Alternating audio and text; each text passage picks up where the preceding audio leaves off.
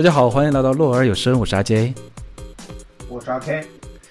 阿 K，今天我要跟你聊个非常有意思的话题啊，就是哎，来来来，你你有没有听说过那种呃时间穿越的这种作品，影视文学作品？呃，这类作品的话，我最喜欢的应该就是《回到未来》了。回到未来算是穿越过去还是穿越未来 就是反复横跳吧，我觉得是。？OK，其实这类作品的话，现在在最近的一些不管是是文学啊，还是说是影视或者是一些动漫游戏当中，都是呃非常常见的。然后呢，大体上呢也会有这么几种分类，包括有历史穿越、架空重生这种穿越方式。还有一种穿越方式呢，我们就讲说叫平行时空，或者就是反时空穿越，就是说我跳回到了过去，改变了未来，然后我又回来继续生活，达到比如说《终结者源代码》彗星来的那一夜这一种。嗯，对对，今天呢，我这边要给大家推荐的一个作品呢，就是属于后者，它的名字呢叫做《命运石之门》。《命运石之门》呢是一个由日本公司五 BP 和 N 社联合开发的一个视觉小说类的游戏。那么，阿 K，你知不知道这种视觉小说类游戏是个什么样的概念？刚才那个是官方说法啊。嗯，呃，就 AVG 嘛，其实这两年比较出圈的就是《隐形守护者》，然后还有去年比较出圈的《春逝百年抄》，大概我的理解就都是这样一类的游戏。那么只不过区别就是有的它是以呃动漫的形式、漫画的形式，有的是以真人拍摄的图片的形式，有的呢是以真人拍摄的电影的形式。是的，这类作品的话，现在官方说法就叫文字 AVG 啊、当然，这个领域里面发展的比较好的作品呢，很多更多的是美少女作品，也有的呢可能会叫 Gal Game。这种作品最大的一个特色呢，就在于它是几乎是纯文字的形式。然后我还记得我第一次接触到这类作品的时候，我始终期待着是不是这段对话完了过后就要开始进入战斗了，就要开始打斗了。但是后来发现并没有，原来他的作品本身就是文字。这类作品也号称是最好被移植到手机上的作品。没错。那么今天我要讲述的《命运石之门》呢，它的前身就是这么一部作品。当然，我这边要讲的并不是这个游戏作品本身，而是要讲述它的 TV 版本，也就是2011年被搬入到电视上，或者叫我们叫动画版剧版吧。它的时长呢，一共是二十五集，接近八个小时的一个作品，《命运石之门》。当然，这部作品本身在同世界观下、同主题下呢，还衍生了一些其他的作品，包括了《命运石之门零》，或者一些广播剧，或者是一些其他的呃小游戏也好，或者是游戏本体也好，那都当然在聊天的过程当中，如果涉及到这部分内容的话，我也会给大家简单的介绍一下。那说了这么多，这部《命运石之门》到底是什么内容呢？阿杰来赶快给大家介绍。好的。我们先来说一下这部作品到底讲了一个什么样的故事吧。《命运之门》呢，它其实是一个，如果我们以框架上来说的话，它是一个非常老套的，或者说相对比较传统的一个纯粹时间穿越、改变过去命运，来达到改变现在命运的这么一个故事。故事的开场，我们的主人公呢，小帅。不要再搞这些招数了。故事的开场呢，我们的男主叫冈部伦太郎，然后他呢是一个什么样的人呢？是一个非常非常中二的一个大学生这么一个角色。他和他的亲友团呢，基本上就是处在一个我们可以常见的日剧小团体里面可能会出现的有青梅竹马呀。然后呢，因为是为了符合宅男形象，肯定会有一个黑客的亲友。那作为我们的男主来讲呢，他当然也有着我们无数日剧动漫里面男主应有的一些优秀品质啊，就是说反正啥也不会啊，又是个宅男啊，他什么又都懂一点，特别爱混迹论坛，然后又特别爱跟别人打嘴炮。哎，你刚刚说主角的名字叫什么来着？冈部伦太郎，那算了，我们还是叫他小帅吧。叫叫叫男主好了，男主好。故事的开场呢，我们男主，呃，因为因为为了凑为了蹭空调费吧，我们就简单理解为了蹭空调费，去参加了一个学术研讨会议。本来是打酱油过去的，但是在会场上的时候，跟我们这个会场的讲师女主啊发生了激烈的争执。我们女主呢是一个呃，我们现在理解叫严谨派的一个美少女科学家吧，学术人员。男主呢是属于一个我们叫键盘学术侠、键盘科研家，基本上混迹，可能比民科还不如。他是主要是混迹各种论坛，什么都懂，那什么都都只懂一点。就是说，他知道啊，谁谁谁提过时间穿越，大概是怎么怎么回事儿，只要超过光速就能进行时间穿越。当然，故事的开场呢，肯定是属于男主因为时间穿越这个话题跟女主产生了激烈的争执。我们虽然说是激烈的争执啊，也就是被女主各种羞辱、各种吊打，就跟看小孩一样。男主如丧家之犬一般惨败而归，讪讪的准备离开会场，回回到自己的实验室的时候，这个时候突然发生了一件事情，什么事儿呢？突然发生了一个小型的一个地震。原来呢是属于在这个会场啊，好像是有像是有一个像卫星一样的东西坠落了。坠落了过后，男主一下就停住了，停住了过后就想这个东西突然间掉这儿来是怎么回事呢？好像也不是掉下来的，还没来得及他思考，这个时候突然听到了一声尖叫。这一声尖叫就在会场附近发出，于是男主赶紧朝尖叫的地方跑过去。原来是间房子，打开门一看，在刚刚还在跟自己辩论的女主呢，正躺在血泊当中，已经没有了神气。男主吓坏了，赶紧逃离似的一般离开了现场，边逃离边觉得一切都是那么的不真实，然后给自己的好基友，也就是刚才我们讲到的黑客啊，发送了一个信息，就是说我靠我靠，死人了！第一次这么第一次这么这么近的距离看到了一个死人。就在他发射这个信息过后，一瞬间，世界好像又发生了点什么变化。但是男主呢，并没有理会，赶紧跑到了自己的自己的小圈子，跑回了自己的研究室，跟自己的好基友汇合了过后，这个时候突然发现女主也跟在附近，并且女主也很，也好像很自然的就说：“你邀请我过来，那我就来了呀。”然后这个时候我们男主就懵逼了。阿克，你觉得现在发生什么事儿了？按照你说的，如果是时间穿越故事的话，那应该是另一个女主，从其他平行时空来的女主出现了。是作为一部时间穿越题材的话，那可能是什么双胞胎呀、克隆人呐、时间穿越啊，好像都不足为奇哈，或者是未来人、过去人。对，男主呢也是不愧为我们长期混迹于各大论坛里的老网民了啊，很快呢他就脱离了那种懵逼的状态，简单描述了一番呢。男主就说：“我刚才是不是记错了？我们发生争执完了过后，原来我是邀请你来我们的实验室参观呢。”他觉得很不对劲儿，但是又说不出来具体哪里有所不对劲儿。但是觉得哎，反正事情到这儿了吧，咱们就继续参观吧。就来我们的实验室，说是实验室，实际上就是一个出租屋。然后男主给女主介绍了他引以为豪的一些作品啊，就包括了我们讲的非常非常具有跨时代意义的一个，就是远程微波炉。什么远程微波炉呢？因为男主他把他自己的电话和微波炉绑在了一起，可以实现的功能呢，就是我把食物放进去，然后呢，我可以不用按微波炉上的按钮，只给给这个手机发个短信，然后微波炉就会按照规定的时间来进行运行，然后再过来把食物拿出来。听起来是不是非常耳熟？这个功能？家庭智能中枢的雏形。但是受限于当时的技术技术限制，也受限于男主的实力，所以他制造出来了一个。在有光的条件下就可以发光的手电筒，啊，从这个作品我们就可能看出男主是一个什么样的什么样的一个做事风格的人了啊，就是做事儿完全没有逻辑这么一个中二角色。然后呢，还给女主展示了，包括说是，你看啊，我这有把刀，这把刀捅到人身体里，它就会流血。那注意，不是人流血哦，是刀流血哦。嗯啊，就就就尽发明了一些这些乱七八糟不知道干什么，就是所谓的要你命三千研究室。一言难尽，一言难尽。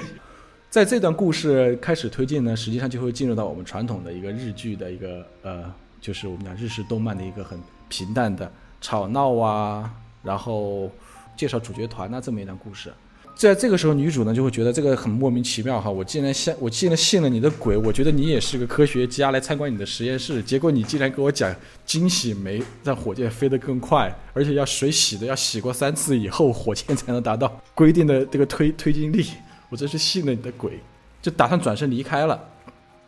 转身离开的时候，这个时候我们的哦，这个时候我们的亲友团呢就冲出来啊，我们的青梅竹马。男主青梅竹马，大意就是来都来了，吃点东西再走嘛，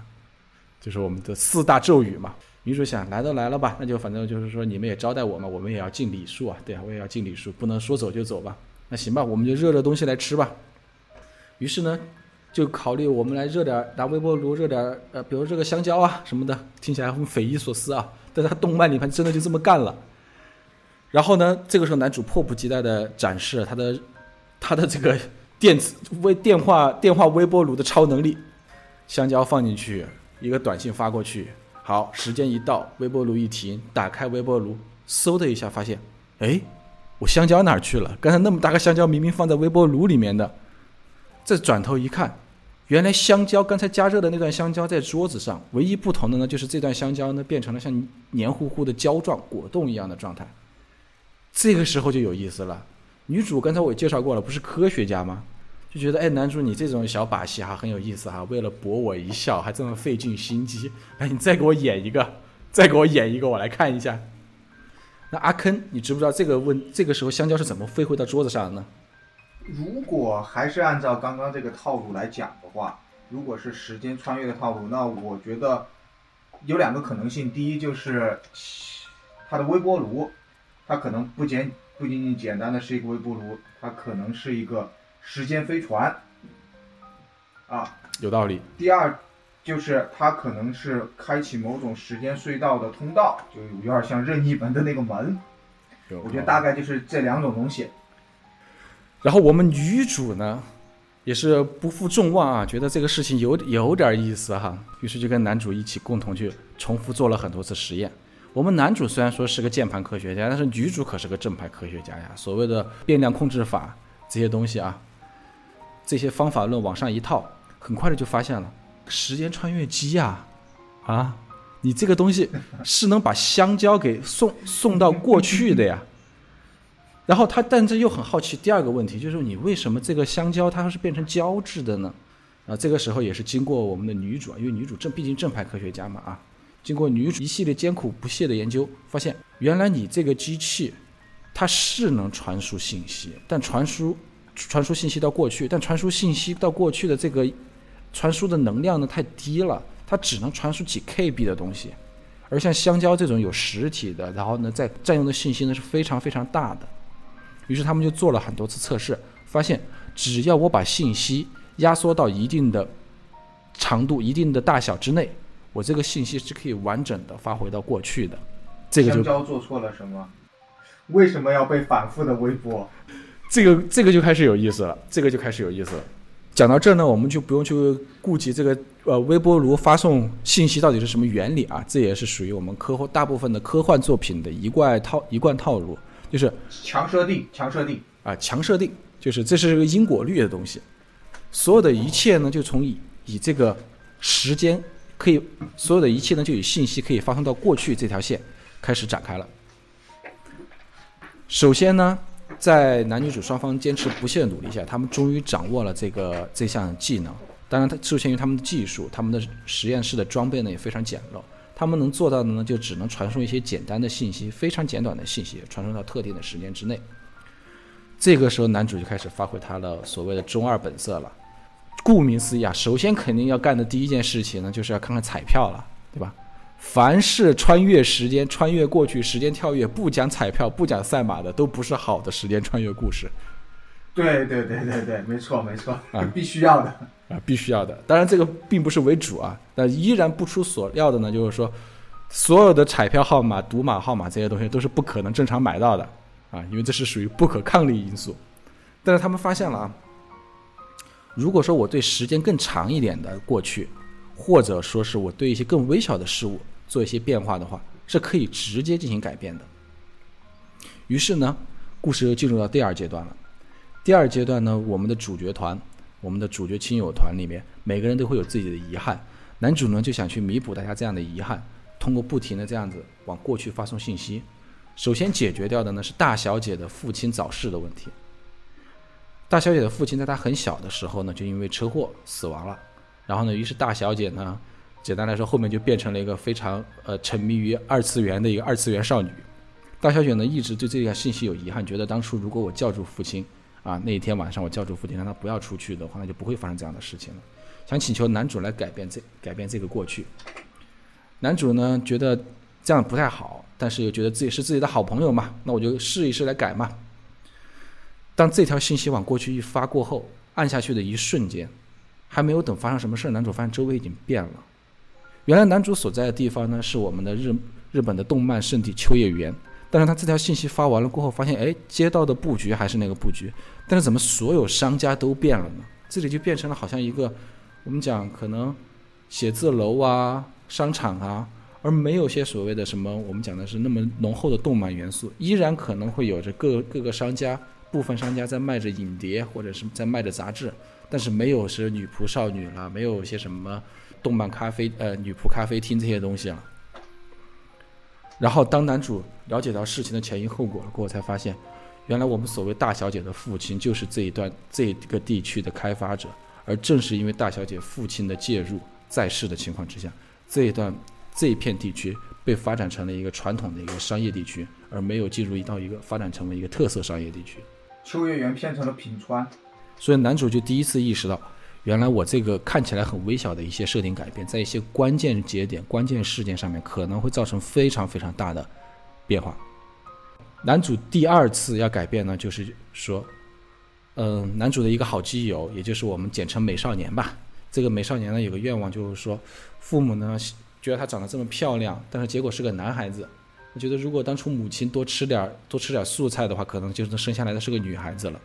于是就想让男主试着改变一下这条信息。男主也试着改变了一下，改完了过后发现周围一切如常，就觉得哎好像没有什么好像没有什么问题啊。然后呢，但是在跟好基友的日常互动当中，就发现了原来这个美少年真的就变成了美少女。这是男主第二次意识到，一个小小的改变可能会对一些看起来很平常的事物产生非常大的影响。就在这样子，男主在不停的折腾、不停的在向前前进的过程当中，危险就慢慢来了。危险，这个危险是怎么回事呢？男主在放肆的去改变自己亲友团的一些命运啊，或者在做这样的试验的过程当中，突然有一天，他的青梅竹马呢，因为意外死亡了。男主就要就很想改变这个死亡的一个结局，于是男主就不停的尝试着给过去发送不同的信息，在不同的时间段里面进行跳跃，但是男主就发现，不管怎么样去改变，不管怎么样回溯，他的青梅竹马总会在一个固定的时间段死亡，而且是属于死于类似于追杀或者是被追杀的路上这么一个状态。也就是说时间线开始收束了。然后大家会发现，在这个故事，在这个世界里面，青梅竹马的死亡是必然会发生的一个事件，无法回避、无法改变的一个事件。男主就非常非常的好奇，不停的想去改变这个事情，直到有一次的一个回溯过程当中，嗯，我们的男主亲友团中有一个叫打工战士的一个美少女角色，这里着重介绍一下。这个打工战士呢，是属于在前期我们看起来呢是属于传统的一个日式美少女，然后呢很很崇拜男主，感觉男主什么都懂，然后自己什么都不懂的这么一个角色，觉得哇你能坐电车，哇你可以用手机，哇你可以用投币式洗衣机，非常非常白痴的这么一个角色，当然也是比较常见的一个角色了。但这么一个角色，在一次追杀之中，几乎以一己之力团灭掉了整个追杀团。这个时候男主就懵逼了，就是说。你不是乡下来，你不是乡下女孩吗？你怎么这么能打？你们你们什么村子的，战斗力这么强？那女主就说：“你不是叫我打工战士吗？我本来就是个战士啊，我就是未来来未来来的战士。也就是说，这一位打工战士他在主时间线上，他就是未来来的人。是的，而之所以他前期表现的那么白痴呢，是因为在未来真的没有这些东西。嗯，合情合理。你觉得这个打工战士是从是一个什么样的未来来的？脑机插管儿。这个时候，打工战士就把事件全盘托出了。打工战士就说，在未来世界啊，因为你们你们这样东搞西搞搞这个时间机器啊，引来了这种大势力的争夺。因为这项机器它并不是一个独一无二的，它是一项技术，是可以被复制、可以被复用、可以被制造出来的。而首当其冲的呢，首当其冲的势力团呢，就是鹰团。啊，我们就不说具体哪里了啊，就是鹰团。那鹰团呢，拿到这项事拿到这项技术了过后，几乎统治了世界。当然，剩下还有少部分人也拥有这项技术的呢，就沦为了反抗军。我呢，就是反抗军的一员。而我们反抗军的最高领袖呢，就是男主你，啊，你就是我们反抗军的最高领袖。啊，这个时候男主的中二之魂就开始燃发了，就是说，哪怕到了未来哈，我也是个地下组织的头目，感觉特别特别酷。就问，那到未来组织过后，我是属于一个什么样的呢？然后女主那个打工战士就说，我不清楚呀，因为未来战士未来的时候你已经死了呀，你在我们战斗的我们组织成立的一开始你就已经死了，只不过我们组织呢，几乎是由你的技术、你的亲友团一直延续下来的。所以说我们都把你认为你是我们的精神领袖。而我这次来现在的目的呢，也就是希望你能创造一个能带领我们所有人进入到一个美好的未来，而不要进入到这种东躲西藏，然后战斗被追杀这么的一个未来，美好的未来啊！希望能你能完成这件事情。然而，为了完成这件事情，有个条件就是你要救你要救你的青梅竹马，而我呢也会来帮助你来改变这个事情。然后男主这时这个时候才知道啊，原来自己的不经意的可能恶作剧的一些小发明啊，或者是这种时间穿越的一些小信息啊，其实早就被更大的势力、被更大的一些组织所获知，并且大家一直在默默的注视着这里。而刚前来追杀也好，或者是前来抢夺也好，其实正是刚才前文讲到的鹰团的势力，鹰团的势力的不停的干扰的一个结果。于是我们的男主呢就想到。如果我要改变这个结局，就根据打工战士刚才介绍，我要改变青梅竹马必须死亡的结局，那么我就必须回到时间的一个关键节点上面。什么节点呢？就是我与女主相遇的那第一天。我只要改变了这个世界，改变了这个时间，那么我的青梅竹马就可以不用死了。就是回到 day 零来从头开始进行游戏。对于是男主呢就来到了 day 零，第一天，他跟女主相遇的那天。在但这一次呢，他选择了跟女主相遇的时候，他想看看当天到底发生了什么事儿。他回到了这一天了过后，小白男主发现女主倒在血泊当中，于是急匆匆的跑走了，并没有发生所谓的小白男主去邀请女主来到实验室这段故事。故事继续往下的时候呢，男主就发现了青梅竹马真的是活了，不会进入死亡的时间线，但是又进入到另外一个问题，问题在于女主死掉了。而在原来的世界线中，因为反复的穿越，跟女主产生了很深的羁绊。这个时候，我们的男主早就已经离不开女主了，已经跟女主产生了非常强的这种连接了，产生了这种非常深的情感上的连接。男主获得这个结果，就把男主推进了一个二选一的一个情况啊。男主觉得我我我我这二选一，我选选左死青梅竹马，选右死女主，觉得哎呀怎么样都很糟糕。这个时候呢，又来了一个。这个时候，未来战士又告诉他，就说是你必须得去救女主呀，你救你只有把女主救了，我们的未来才会好。男主就奇怪了，刚才你不是说我要去救青梅竹马吗？我救完青梅竹马，未来才会好。现在你怎么又会说要救了女主，未来才会好呢？阿克，你觉得是怎么回事？小朋友才做选择，我全都要。男主也觉得很奇怪，就是说是。我过来让女主死亡，不是几乎，虽然没有明说啊，但几乎不都是你的意思吗？就是在你的那种建议之下，我才做出这条。你不是说未来会更好吗？那这个时候打工战士就说了，就说你是不是见过了其他世界的我？我们是不是进入了？你是不是在其他世界告诉你这么做是对的？那我现在告诉你，我们这条是，我们这个世界的未来也很糟糕，因为我们这个世界的未来呢，我们会面临着。被熊的追杀，还记得刚才我说的是被鹰的追杀吗？嗯，在我们这个故事里面，熊会获得时间，熊会获得时间机器的技术，并且统治全世界，而剩下的人拥有时间机器的人呢，就会沦为反抗军。其实对于我们来说，没有任何反正反正就没和平了呗，就是没有人类命运共同体这个概念了呗。对，然后。打工战士还说了一个，他说我不清楚鹰那边是怎么样啊，但是我们这个世界线里的所有人都认为这个世界特别糟糕了。只只要能进入到另外一个世界，只要他能活下来，我们进入到另外一个世界，我相信肯定会比我们现在的世界要好的。男主就会觉得，就你们怎么说的，跟怎么你说的都是你说的，好也是你说的，坏也是你说的，虽然说是不同时间世界线的人啊，怎么好也是你说的，坏也是你说的，而且。你啊，轻飘飘的一句话，就这个就那个，那对于我来说都是我的骨肉至亲啊！你又不加钱，对吧？嗯。于是，男主呢？怎么办呢？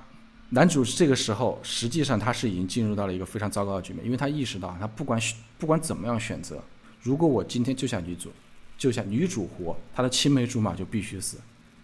如果要让青梅竹马活，女主就必须死。在这种两难选择之下，男主几乎是属于绝望了。因为他已经，他已经不再是当初那个非常中二、满腔热血的少年，他已经尝试过，他已经见识过了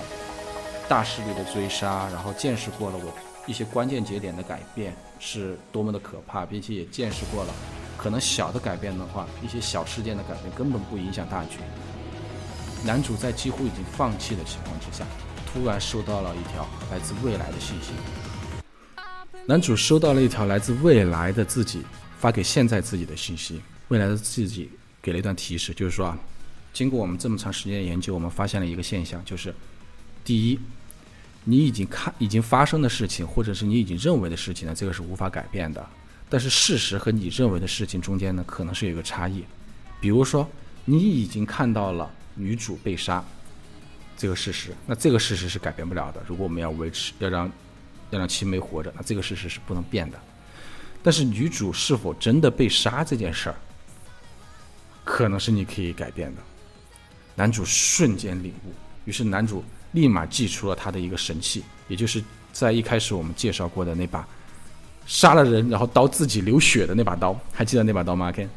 啊，记得那把了，记得那把。这也就是真结局的线索已经出现了，真结局的线索和必要道具你已经到手了。于是男主再次回到 Day 零，也就是进入会场之前。进入会场之前过后，男主就告诉女主，就说：“等一下呀，那个散会结束过后，你来那个房间一下，我找你有点事儿。”啊，然后就走了。于是就有了开头的时候，女主跟男主就说：“你在找我什么事儿啊？怎么怎么样啊？”好像很奇怪的一段问候。那男主对于当时的男主，我们现在叫小白男主吧，对于小白男主还没有发生后面这些事儿，当然就会觉得很奇怪了。于是时间继续推进，当研讨会结束过后，小白男主在外面听到的一声惨叫，这一声惨叫是怎么回事呢？原来是我们的男主在这个房间里面偷袭了女主，他把女主打晕。然后呢，拿出这把道具刀，正准备插在女主身上的时候，他发现了一个事情，什么事情呢？原来我们的男主啊，作为一个非常博学的网络科学家呀，他的点子呢是非常多，创也发明创造了很多东西，但每样东西呢都非常的不靠谱。而这次不靠谱的事情是什么呢？这次不靠谱的就是这把刀里面的血液，因为长期没有使用，长期没有维护，早就凝固了，早就干了，根本流不出来。可是男主知道小白男主马上就要到了呀，马上就要破门而入了呀，怎么办呢？我们男主没有办法，于是只有对着自己来了一下，让自己的血洒洒满了这个女主的身边。这个时候，小白男主打开门，看到的呢就是女主躺在血泊当中，身上插着一把刀。小白男主落荒而逃，事情的一切就如开场发生的那个一般。男主呢也在完成了这件事情过后。坐的时间时光机回到了自己所在的时间线，于是，在自己所在的时间线里面，女主并没有死，女主只是躺在了倒在了血泊当中。当然，女主也从来没有来过实验室，没有跟男主发生任何故事，也没有协助男主研究时光机器。而在这条时间线里面，也没有时光机，所以就回到了好结局，故事就到此为止，回到了一个让人非常唏嘘的结局，因为在这个结局当中。青梅的死亡避免了，青梅好好的活着；女主的死亡也避免了，女主也好好的活着。但是所有的事情都不曾发生过，所有的悲欢离合、惊心动魄都不存在。对于男主来说呢，男主依然是那个在外人看来一事无成的中二少年，然后呢，发明了一些莫名其妙的东西。所有的故事也只有男主自己知晓，他他们曾经的羁绊有多么的深。那如果时光机不存在，那最后回到过去的那个经历了所有事情的男主，他是怎么回去自己的时间线呢？这个东西并没有做一个详细的解释，嗯，我们可以算说是留作的一个 bug 吧。在这种时间穿越题材里面呢，基本上是比较容易留下 bug 的，在一些细节上面，我们就把它当做一个设定就好了。好的，那整部作品的大概故事我听你讲完了，那命运石之门。门在哪儿？石在哪儿呢？命运石之门本身就是一个男主为了装逼而使用的一个行动代号，也就是所谓的最后一条两千七美时间线的这条世界线的代号。啊，这行动代号叫命运石之门。所以在这个游戏作，在这个作品当中啊，他会把一条线叫阿尔法线，另外一条世界线叫贝塔线。阿尔法线和贝塔线的主要区别呢，就是我们在以后最后结局的后面部分来讲，就是说。到底是死女主还是死青梅，或者说到底是鹰还是熊，反正男主都过得不好，然后世界都过得不好。而两两两者都活着，也没有什么时光机，也没有什么反反叛军的这条世界线呢，就叫做命运石之门时间线。那么故事到此呢，也就结也就结束了。当然，听我讲的话，听我描述的话，我们是删减了非常非常多的内容啊，只是说是把一个将近八小时的一个作品，甚至可以说是，如果我们要去嗯做游戏，要去玩游戏的话，一共是十一个章节，每个结局都要玩一遍的话，全盘下来的话，可能是要到十五六个小时，甚至是二十五六个小时这么一个体量的一部作品。作为一部文字冒险类游戏，十五六、二十五个小时，算是非常长的一个作品。对，算是一个中中长篇吧，算不上特别长，它算是一个中长篇，算是一个中长篇。那除了作品本身之外，那其他的有没有什么可以跟大家分享的比较好的，带给你感触比较深的感觉感受呢？这部作品实际上我之所以推荐它，也正是因为它除了命运是除了时光穿越这个主题以外，它其实更多的是想探讨一个关于两难、关于人性，它会放入到这么一个环境中进行讨论。在整个故事的节奏和人物的表现上面的话，实际上是非常不错的一个作品。这部作品在二十五集里面呢，是采用了一个节奏感非常好的推进状态。首先，我们可以把故事呢大体上分为两段，基本上是属于前半段的人物塑造、剧情交代或者亲友团的成立，然后呢一些小的一个试验，和后半段的一个我们讲快节奏进入，直接进入到冲突点，不停的出现问题、解决问题这么一个状态。这种节奏的话，让人感觉呢是非常舒服的一个作品，不会说是像我们讲一个作品可能题材要好，要它的讲述方式也要好嘛。叙事结构，就你觉得是非常优秀的一个叙事结构。二十五集呢，大概是八个小时的时间，基本上你可以这么理解吧。八个小时，你可以分为头四个小时和后四个小时。头四个小时的话，头四个小时又分为那种比较平淡，然后一下子进入到剧情的补完，然后进入到我们开开开始帮助亲友团去解决问题，就开始变得有趣了。而后面四个小时呢，就会进入到一个非常高强度、高节奏的一个不停的、不停的冲突、不停的解决、不停的冲突、不停的解决这么一个过程。那除此之外，还有什么你觉得可以和大家分享的呢？《命运石之门》这个系列呢，它除了动漫以外，它还有游戏啊、广播剧呀、还有呃，还有一些那个官方小说啊，官方小说也有官方小说的。那在这个作品呢，从世界观之下呢，也会有不同的一个讲述故事，这也是这类作品的一个好处，它可以几乎以完全的世界观、原班人马放另外一个故事当中，你并不会出现哎。你原本不是死了吗？不会让读者产生这样的心情，因为他可以直接说：“我这个是，哎，我的我的世界线变了呀，在这个世界线我没有死啊。你玩漫威那一套是吧？”漫威实际上，我个人感觉还是属于被迫了，而这个作品本身一开始它就是世界观就是这样子的，它从它从创立之初，它的整个故事架构就是跟着这个世界观来写的，